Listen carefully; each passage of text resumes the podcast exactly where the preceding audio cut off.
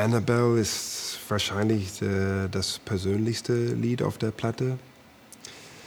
Ähm, und für mich so ein bisschen das Herzstück der Platte. Ist auch sehr lang und da steckt sehr viel Liebe zu Detail in der, in, in der Arrangement.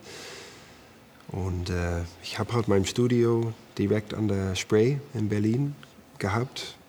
Und äh, das war wirklich sehr schön, weil da führen alle paar Minuten S-Bahn, ICE, äh, Züge, der Warschauer Express, immer back and forth, up and down. Und dann im Sommer auch die Boote.